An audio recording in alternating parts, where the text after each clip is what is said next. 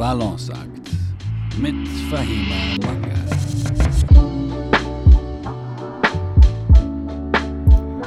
Hallo und herzlich willkommen zu Balanceakt. Mein Name ist Fahima Mangal und schön, dass ihr mir heute zuhört. Ich freue mich sehr. Vielen, vielen Dank für dieses wundervolle Feedback, was ich bekommen habe.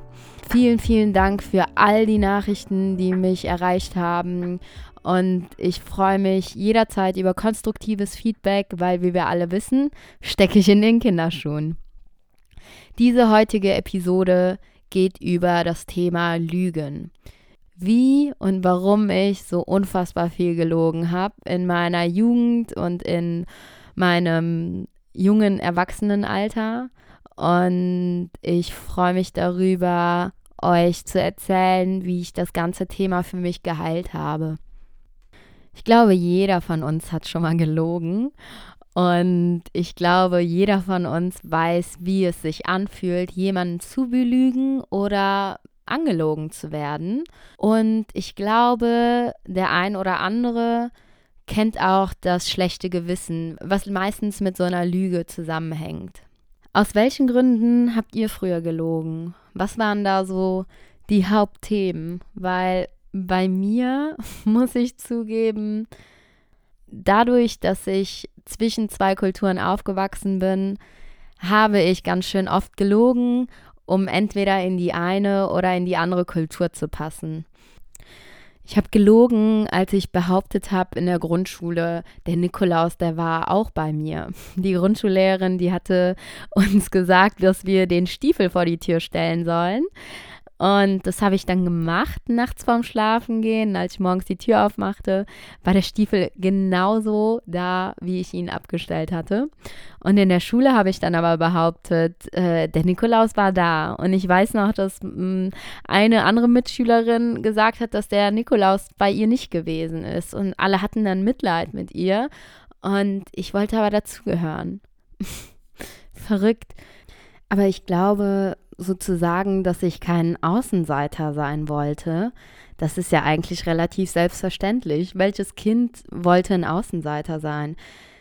Ich glaube, so Kindheitslügen sind dementsprechend halt auch gar nicht so relevant. Viel, viel bemerkenswerter ist einfach, dass ich über die Jahre irgendwie diese Fassaden aufgebaut habe, die komplett auf Lügen basiert waren, beziehungsweise vielleicht kann man gar nicht so sehr sagen, weil das waren dann einfach zwei unterschiedliche Realitäten. Ich habe dann halt gewusst, okay, wenn ich in die deutsche Welt eintauche, gehören andere Attribute zu mir, als wenn ich in die afghanische Welt eintauche. In der afghanischen Welt war ich die perfekte Tochter, die geholfen hat im Haushalt, die, wenn Gäste da waren, äh, den Tee serviert hat und so weiter.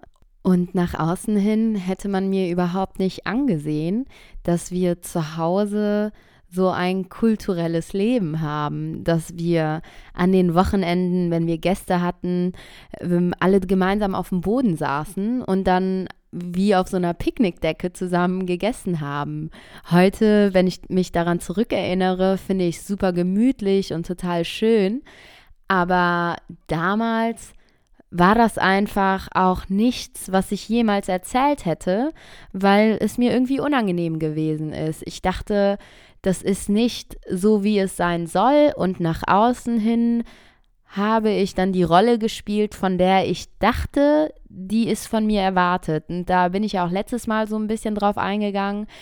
Ich hatte schon das Gefühl, dass ich mich anpassen muss und dass ich so sein soll wie alle anderen um dazuzugehören. Und dementsprechend ähm, ging das dann los mit den Lügen und vor allem auch mit der Differenzierung von mir selbst zwischen diesen zwei Welten. Ich habe ja, ich habe mich ganz anders verhalten, äh, je nachdem, welchen Anzug ich sozusagen anhatte. Eine Tatsache ist, dass ich einfach mit zwei älteren Brüdern und fünf Cousins aufgewachsen bin und ich immer das einzige Mädchen in dieser Umgebung gewesen bin. Und deswegen habe ich mich einfach auch mit Männern, glaube ich, immer etwas besser verstanden. Und so haben sich dann auch meine Freundschaften in der Jugend geäußert, dass ich sehr, sehr viele männliche Freunde hatte und das hat sich tatsächlich auch bis heute so durchgezogen. In der Pubertät oder ja, in der Jugend oder im frühen Erwachsenenalter war das nicht gut angesehen für mich als Frau einer afghanischen Familie mit so vielen Männern abzuhängen. Jedes Mal, wenn ich mit einer Freundin über irgendeinen Kumpel sprach, haben wir aus dem männlichen Namen einen weiblichen Namen gemacht. Also Fabian war dann Fabiana, ähm, Dennis war Denise und so weiter. Also ihr könnt es euch vorstellen, damit das einfach nicht an die Öffentlichkeit gelangt.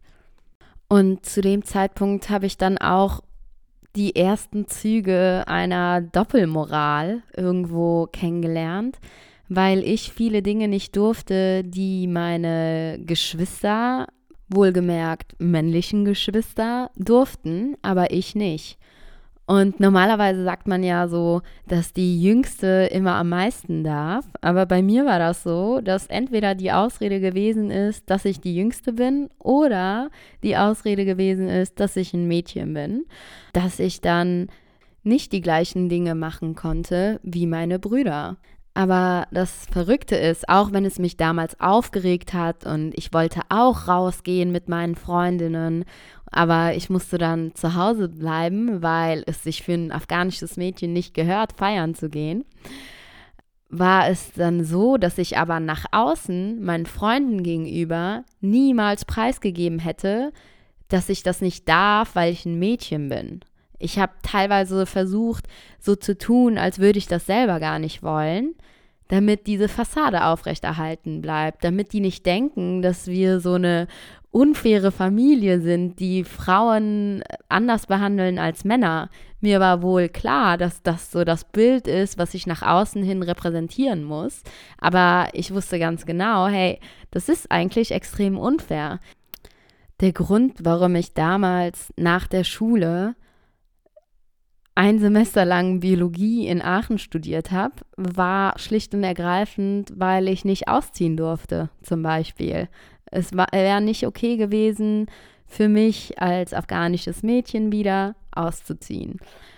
Und das ist so verrückt, weil keiner meiner Freunde hätte das gedacht. Und wenn ich auch ehrlich bin, wahrscheinlich hätte ich es auch nicht ganz so gedacht, weil ich dachte, das Argument Bildung zieht bei meinem Vater. Aber ich glaube, er hatte mich damals auch so ein bisschen durchschaut. ich wollte eigentlich nach Köln ziehen und da Grundschullehramt mit dem Zusatz Sonderpädagogik machen. Und das gab es nur in Köln und da hätte ich hinziehen so müssen. Und das fand er gar nicht gut. Naja, Biologie habe ich dann auch nicht ausgehalten und bin danach nach Maastricht gegangen mit dem Kompromiss, dass ich dann pendle nach Holland jeden Tag. Also das war dann in Ordnung. Es waren 40 Kilometer, die ich jeden Tag mit dem Auto dann hin und zurück gefahren bin. Und in Maastricht ging dann auch so dieses Doppelleben noch mehr los, weil da war ich dann plötzlich in so einem Umfeld, was, ist, was ich vorher nicht kannte und die mich ja auch vorher nicht kannten. Die kannten meine Familie nicht, die wussten nicht, wie ich aufgewachsen bin oder wie auch immer. Und dann konnte ich mir ja eigentlich aussuchen, wer ich bin und was ich so mag und was ich so mache. Und dann haben sich so diese zwei Persönlichkeiten noch krasser voneinander differenziert. Vorher war es ja wenigstens so, dass ich viele Dinge nicht erklären musste, weil meine Freunde kannten mein Elternhaus, die kannten meine Eltern teilweise. Und jetzt war das so, okay, man sieht nur dieses äußere Bild und meine äußere Fassade war doch perfekt angepasst. Und je mehr ich dieses Spielchen weiter habe laufen lassen, desto kleiner wurde meine Persönlichkeit, weil da ja kaum mehr Platz war zwischen den ganzen Schauspielen. Und es ging dann so weiter und weiter. Ich habe in Maastricht äh, studiert. Ich war in meinem Auslandssemester in den USA, was ein mega, mega Kampf gewesen ist. Also es war alles andere als selbstverständlich, dahin zu kommen. Und nach meinem Bachelor habe ich dann ein Jahr gearbeitet in Aachen, bevor ich dann mit meinem Master weitergemacht habe. Und für meinen Master hatte ich dann die Chance, so einen Doppel-Masterabschluss zu machen, der dann teilweise in Lissabon an der Unova-Universität da gewesen ist und auch wieder in Maastricht. Und Natürlich konnte ich dann nicht nach Lissabon pendeln, aber meine Eltern hatten sich jetzt mittlerweile auch schon so ein bisschen damit arrangiert, dass ich ja auch vorher das halbe Jahr in den Staaten gewesen bin und alles gut gelaufen ist. Deswegen war da das Vertrauensverhältnis auch relativ groß und das war dann ein wenig leichter durchzuboxen. Als ich in Lissabon war, hatte ich die extreme deutsche Seite die ich da ausgelebt habe. Ich war Fassade hoch 100. Die afghanische Seite war so klein in der Zeit, aber die war halt die ganze Zeit mit dabei als schlechtes Gewissen, weil ich permanent wusste, eigentlich darf ich das ja nicht. Und ich hatte in der Zeit in Lissabon nach außen hin die perfekte Zeit, aber in mir drin war ich einfach permanent irgendwie traurig. Und diese Traurigkeit, die habe ich aber versucht, die ganze Zeit zu betäuben. Mit irgendwelchen Aktivitäten, mit permanent unterwegs sein, mit Freunden, hier und da, feiern gehen. Alles, was es gibt. Teilweise haben mich die Freunde, die ich von früher kannte, gar nicht mehr wiedererkannt und haben mich auch so darauf angesprochen, äh, was denn los sei. Und ich wusste gar nicht, wovon die sprechen. Und ich wusste auch nicht, was die von mir wollen. Und ich habe dann auch so gesagt, ja, ich möchte jetzt gerade so leben. Warum wollt ihr mich denn halt immer in so ein Korsett zwängen? Und das hat mir natürlich dann noch ein schlechteres Gewissen gemacht. Und als ich dann aus Lissabon zurückgekommen bin, ist mein Vater leider sehr, sehr krank geworden und ähm, ist dann auch innerhalb von zwei Monaten äh, leider von uns gegangen. Heute wäre sein Geburtstag gewesen und dann ging das so ein bisschen los, weil am Anfang musste ich definitiv funktionieren. Es war ultra viel los und wir mussten uns um tausend Sachen ähm, kümmern, weil das sehr, sehr unerwartet gewesen ist. Und ich habe ja noch meinen Master gemacht. Also ich war mitten im Studium. Außerdem war von der afghanischen Kultur dann natürlich auch erwartet, dass man sich um die Familie kümmert, dass man sich um die Mutter kümmert, selbstverständlich, dass ähm, man nach außen hin alles weiterlaufen lässt und alles ist okay. Aber Platz da, um sich um sich selbst zu kümmern, war einfach nicht. Und dementsprechend habe ich dann auch meinen Master fertig gemacht und habe dann auch meinen ersten Job angefangen. Und währenddessen, als ich dann sozusagen den ersten Moment hatte zu atmen, das war so nach drei Jahren, nachdem mein Vater verstorben ist, ist das passiert, was ich letztes Mal schon kurz angerissen hatte, dass ich komplett ohnmächtig geworden bin, weil ich keine Energie mehr für dieses ganze Schauspiel hatte. Ich hatte keine Energie, diese Fassaden aufrechtzuerhalten. Ich konnte einfach nicht mehr. Und ich habe halt in den in dem Jahr davor dann die ganzen Gefühle, die ich in mir drin hatte, jedes Mal versucht zu betäuben und jedes Mal versucht mit Essen zu betäuben zum Beispiel.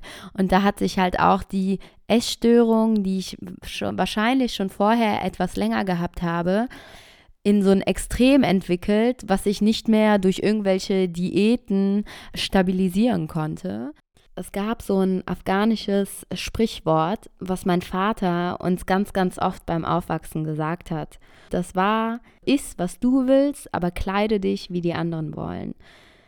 Und dieses Sprichwort hat sich anscheinend so sehr in mir drin manifestiert, dass ich dachte, okay, nach außen hin muss ich perfekt funktionieren und nach außen hin mache ich die fröhliche Fahima, die äh, von nichts unterzukriegen ist, aber wenn ich zu Hause bin, dann fresse ich alles in mich rein. Dann esse ich so viel und das ist meine Entscheidung und keiner darf mir das verwehren, weil ich darf essen, was ich will.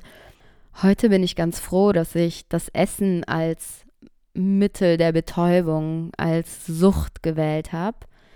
Es hätte ja auch ganz anders gehen können. Ich glaube, ganz viele Menschen nutzen ganz unterschiedliche Arten von Betäubungsmitteln. Einfach nur, um nicht zu fühlen, was sie eigentlich fühlen.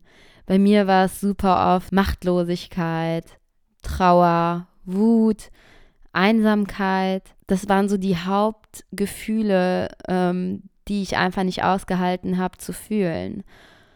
Ich hatte keine Energie mehr zu lügen und so zu tun, als wäre anderes alles in Ordnung. Ich hatte keine Energie mehr, um dieses Schauspiel aufrechtzuerhalten. Und es war mein Glück, es, Gott sei Dank, das war das erste Mal, dass ich das Gefühl hatte, ich muss mich jetzt um mich selber kümmern, weil ich mich vorher in der Vergangenheit nie zuvor selber priorisiert habe. Ich war mir nichts wert tatsächlich. Ich hatte auch gar kein Selbstbewusstsein, weil, also wem hätte ich denn bewusst sein sollen?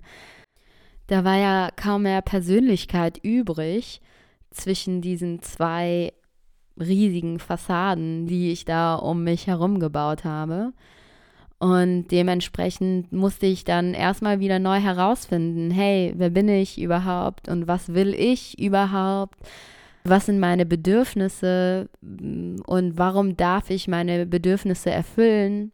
Ich habe in der Zeit echt viel aufgearbeitet. Ich habe super, super viel Mitgefühl empfunden für die Situation, in der meine Eltern gewesen sind, als die mich erzogen haben, weil sie einfach aus dem Krieg geflüchtet sind und natürlich Angst hatten. Wir waren so ihr einziges Hab und Gut und wir waren ihr wertvollstes Gut. Natürlich wollten die uns eng bei sich haben und hatten uns dann sozusagen nicht so viel Freiraum gelassen, wie wir es uns gehofft hätten.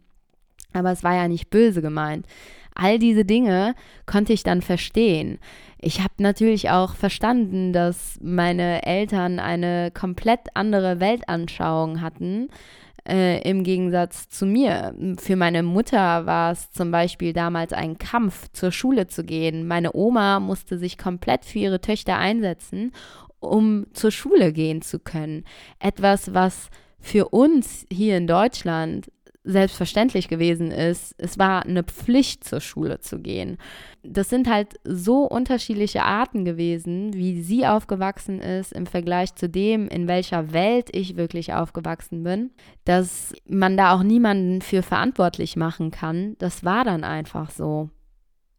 Ich habe mich zum Beispiel in der Zeit auch nochmal komplett neu und selbstständig mit dem Islam auseinandergesetzt. Das war bis zu diesem Zeitpunkt eine Religion, der ich blind vertraut habe auf Basis des Wissens meiner Eltern.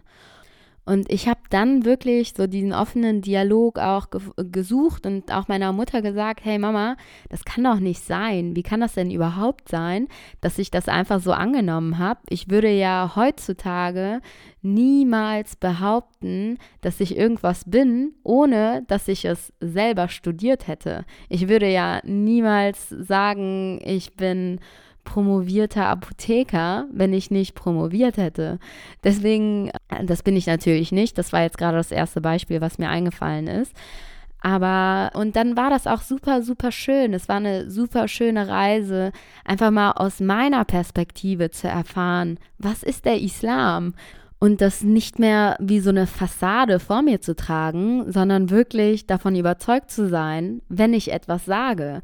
Und deswegen konnte ich mir jetzt mit gutem Gewissen rauspicken, was ich mag an der afghanischen Kultur, was ich mag an der deutschen Kultur und so weiter. Ich fühle mich jetzt viel, viel gefestigter in meiner Persönlichkeit und mein Wissen über die Themen, die ich von mir gebe, basieren halt nicht mehr auf Hörensagen, weil meine Eltern mir das gesagt haben oder weil ich glaube, es ist gut angesehen in der Gesellschaft, sondern auf meine echte Meinung. Und äh, das ist echt super, super erleichternd, nicht mehr lügen zu müssen. Oh Gott, das ist so ein schönes Gefühl. Alleine auch meiner Mutter gegenüber absolut ehrlich zu sein, dass sie zu 100% weiß, wann ich wo bin. Das war früher nie der Fall, mit wem ich wo bin. Wobei es bei diesem Thema eine Besonderheit gibt. weil sie teilweise jetzt in dieser Situation ist, dass sie ihrer afghanischen Gesellschaft nicht unbedingt zu 100% transparent sein kann mit dem, was ich tue und lasse, weil sie ja dann schlecht über mich reden könnten.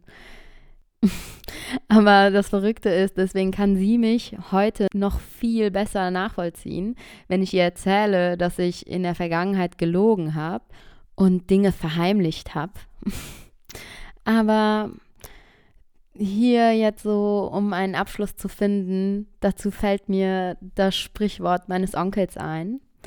Jedes Mal, wenn du lügst, weißt du, dass du etwas falsch machst, weil wenn du nichts falsch machen würdest, würdest du nicht lügen.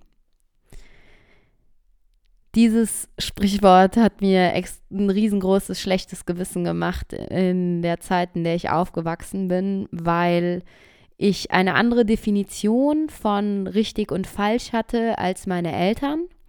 Aber heute, wo ich meine eigene Definition von richtig und falsch habe, bin ich zu 100% von diesem Sprichwort überzeugt. Und deswegen möchte ich jetzt wie so eine Moralapostel von mir geben. Leute, hört auf zu lügen.